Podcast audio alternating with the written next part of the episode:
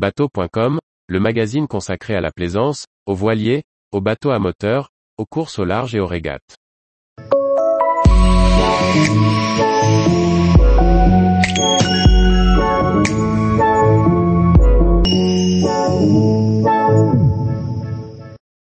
Comment réaliser une bâche de protection pour l'hivernage d'un voilier?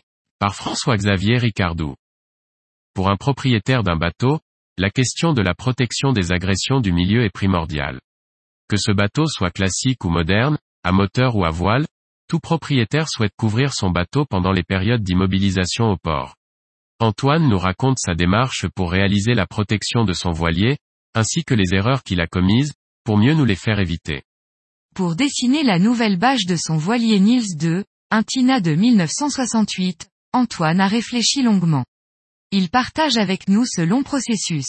Je cherchais des solutions qui répondaient à mes objectifs. Légèreté. Si la bâche est trop lourde, vous ne la garderez pas à bord. Vous avez l'impression de plomber votre bateau avec un élément inutile. Du coup, vous la laissez au port d'attache, en attendant le retour du bateau l'hiver suivant. Vous n'utiliserez donc cette protection que pour les grandes périodes d'hivernage, mais pas pour les courtes durées, alors que le voilier est sous le feu du soleil et des mouettes. Encombrement. Si la bâche est trop grosse en volume, il est inimaginable de mobiliser un coffre entièrement pour une voile, qui ne sert à rien. Vous la laisserez aussi au port dans ce cas. Facilité d'installation.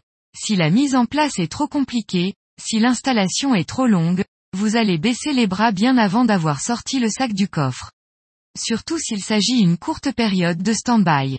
Tout cela est bien dommage, car un bateau protégé par une bâche, une fois rincé, vieillit beaucoup moins vite.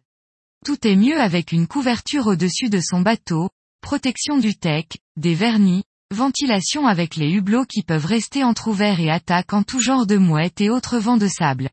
En achetant mon Tina de 1968, j'ai hérité d'une bâche de protection datant d'une bonne quinzaine d'années. Le sac était plus gros qu'un grand spi, mais non compactable. En plus, le poids de cette bâche était inimaginable, une bonne trentaine de kilos. Je ne l'ai jamais pesée, mais je devais m'y prendre à deux fois pour la présenter sur le pont. Le gros tissu de coton était renforcé au point de frottement par de la bâche en plastique, histoire de bien alourdir le tout. Aucune flexibilité dans la mise en place, car le tissu n'est absolument pas extensible, et zéro étanchéité. À force de regarder les tentes de montagne et le matériel de bivouac moderne, je me suis mis à rêver d'une autre solution que ce gros tas de coton. J'ai trouvé chez Serge Ferrari le tissu idéal, le Stamoid Smartin.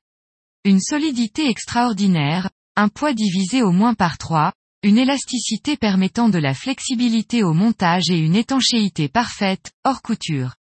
En couleur beige, sable, parfaitement classique, voilà le Nils 2 paré pour affronter les tempêtes d'hiver. Pour réaliser ce projet, j'ai appelé Olivier Martin de C-Énergie Nautique sur le port de Hier. Olivier est un maître voilier polyvalent, qui reste un grand spécialiste des couvertures de voiliers classiques, ICRA, France. Il est aussi à l'origine du taux de soleil de Nils 2. J'ai dessiné le taux de mes rêves et Olivier a réinterprété les dessins pour les rendre réalisables. Nous nous sommes posé la question de la hauteur de la bâche au-dessus du pont. Une installation au-dessus des filières crée trop de frottement sur les têtes de chandeliers, et trop de fardage global. Cela ne permet pas non plus de laisser des parbattages à poste.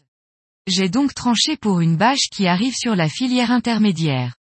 Cela permet de tendre le taux avant qu'il ne retombe sur la fargue, car avec une fargue en tech vernis, il est impossible de tendre des élastiques dessus. Une petite bavette parcourue d'un élastique assure la protection finale avec la coque, sans que celle-ci ne vienne battre au vent, ce qui est un désastre pour la peinture. La bâche étant réalisée en une seule pièce, il faut aussi décider du nombre de zips perpendiculaires, bas étais, mât, écoute de grand voile. Il faut aussi penser à une porte d'entrée zippée, comme celle d'une tente, pour venir visiter le bateau bâché. Je n'y avais pas pensé et elle n'existe pas sur le Nils 2. Enfin la dernière question qu'il faut se poser, c'est la sortie des amarres, à l'avant et à l'arrière.